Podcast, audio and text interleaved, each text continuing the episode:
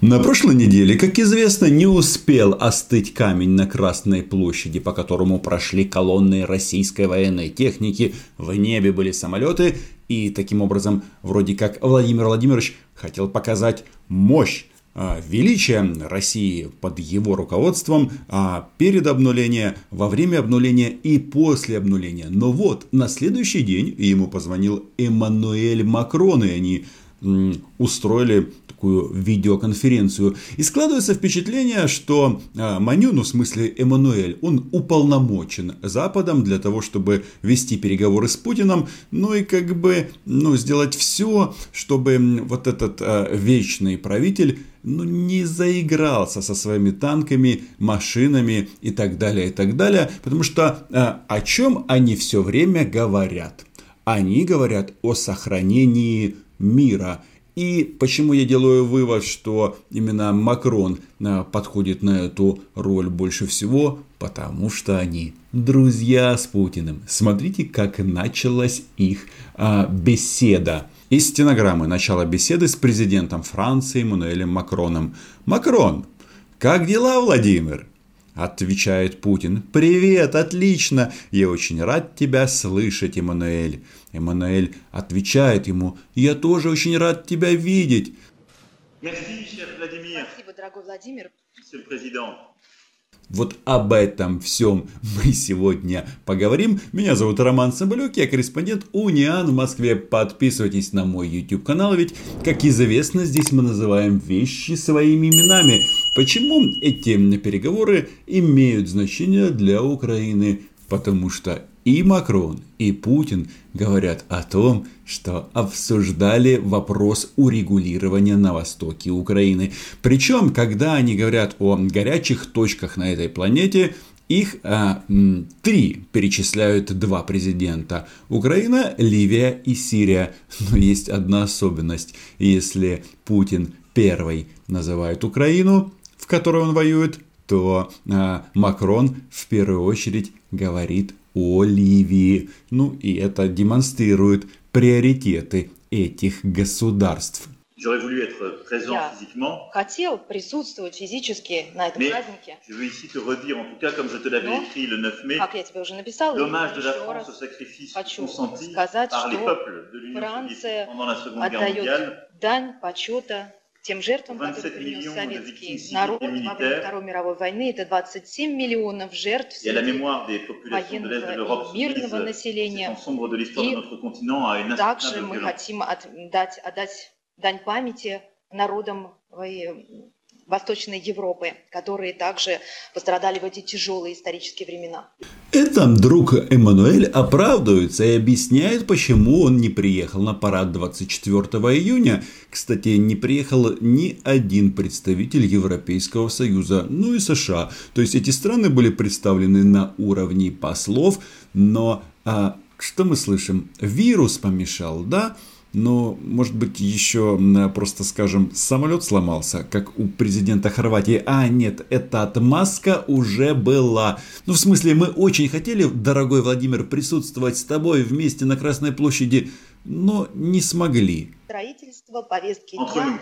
доверие и безопасность. toi que la crise que nous venons de traverser, comme И, как и ты, les я crises считаю, régionales que что nous connaissons, тот кризис, который произошел, как de и faire de все l'espace показывают э, важность европейского пространства. de Lisbonne à В смысле этого слова, от Лиссабона до Владивостока. une Это настоящее пространство сотрудничества и мира.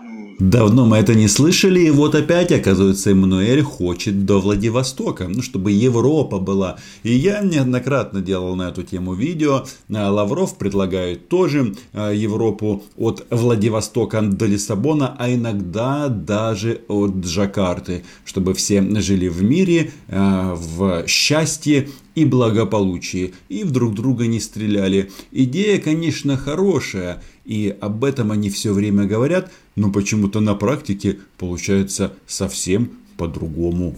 Также необходимо, чтобы у нас была повестка дня кризисов, в частности, ситуация Libye, в Ливии, в Украине и в Сирии. Et Помнят они о нашей прекрасной Украине, но, как я вам говорил, Макрон в первую очередь думает о Ливии. Она ему ближе и географически, и интересы м, французского государства там намного а, сильнее завязаны. Но а если мы говорим об Украине, то, конечно, задаемся вопросом, а вообще что-то может изменить вот эти вот переговоры Путина и Макрона? Забегая вперед, скажу, что в релизе Кремля, который был опубликован на сайте президента России, собственно говоря, повторили все вот эти постоянные желания и хотелки о том, что во всем виновата Украина, Украина что-то должна, и она должна признать оккупационные администрации. Но а, на вот а, посыл Макрона в Кремле тоже ответили, ну, а, в рамках решения украинского вопроса. Э, Слушайте, по европейским меркам это, это, это две большие страны. Это самопровозглашенные республики.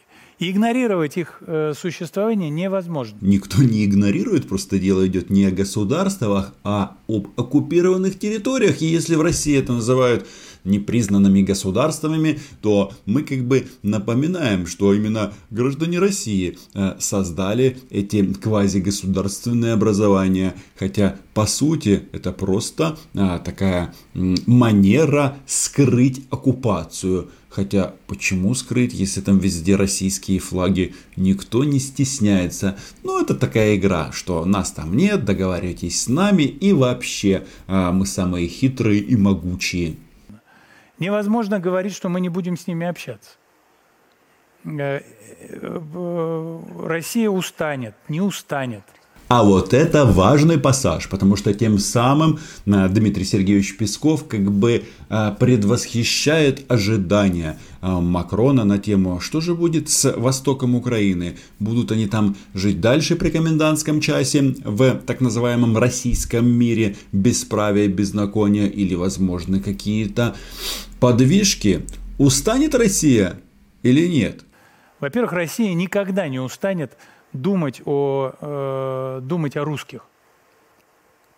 Думать о русскоговорящих никогда не устанет. Ну прекрасно же, согласитесь, как бы вы договариваетесь с ними, но при этом они прямо говорят, что мы не устанем, мы будем продолжать гадить и терзать Украину, в том числе людей, которые там проживают. Кажется, и Макрон это понимает, но очевидно тут позиция такая, изменить мы ничего не можем, но будем продолжать общаться с представителем этих русских медведей, то есть с их предводителем. старые, при этом старые наши проблемы, старые угрозы, с которыми мы должны вместе бороться, никуда не ушли, к сожалению. Это и терроризм, это э, неконтролируемая миграция, это изменение климата, это пандемии в широком смысле этого слова возможны. В общем, как обычно, Путин говорит, договаривайтесь со мной, а, общайтесь со мной, я требую диалога, а, я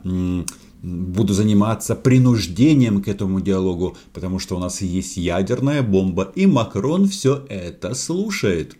Поговорим, конечно, о росте взрывного потенциала в горячих точках. Поговорим, наверное, о проблемах Украины, Балкан, а, о ситуации в Сирии, Ливии. Я знаю, что она тебя беспокоит, тревожит. Вот и Владимир Владимирович хочет обсудить ситуацию в Украине, причем все происходящее на Донбассе он называет по традиции внутриукраинский конфликт. И, казалось бы, э, вроде бы не новость, но что же тут не так? А объясняет нам, как обычно, Дмитрий Сергеевич Песков. Э, Дмитрий Сергеевич, я слышу этот вопрос. Добры. Пожалуйста. Хотели попросить вас прокомментировать э, то, что из э, Луганской и Донецкой республик э, жители с российскими паспортами приезжают сейчас в Россию голосовать по поправкам в Конституцию.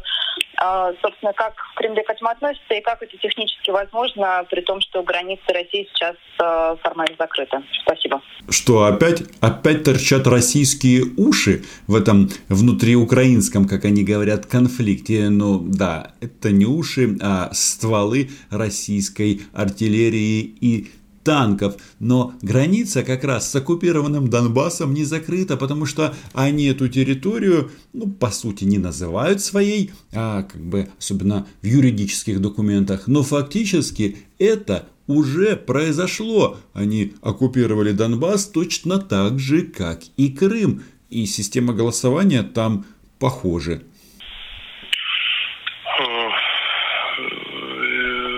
могу сказать. Этот вопрос нужно нужно все-таки э, нужно все-таки э, есть определенные режимы для въезда граждан России. Все-таки речь идет о граждан России, о тех, кто получил российское гражданство.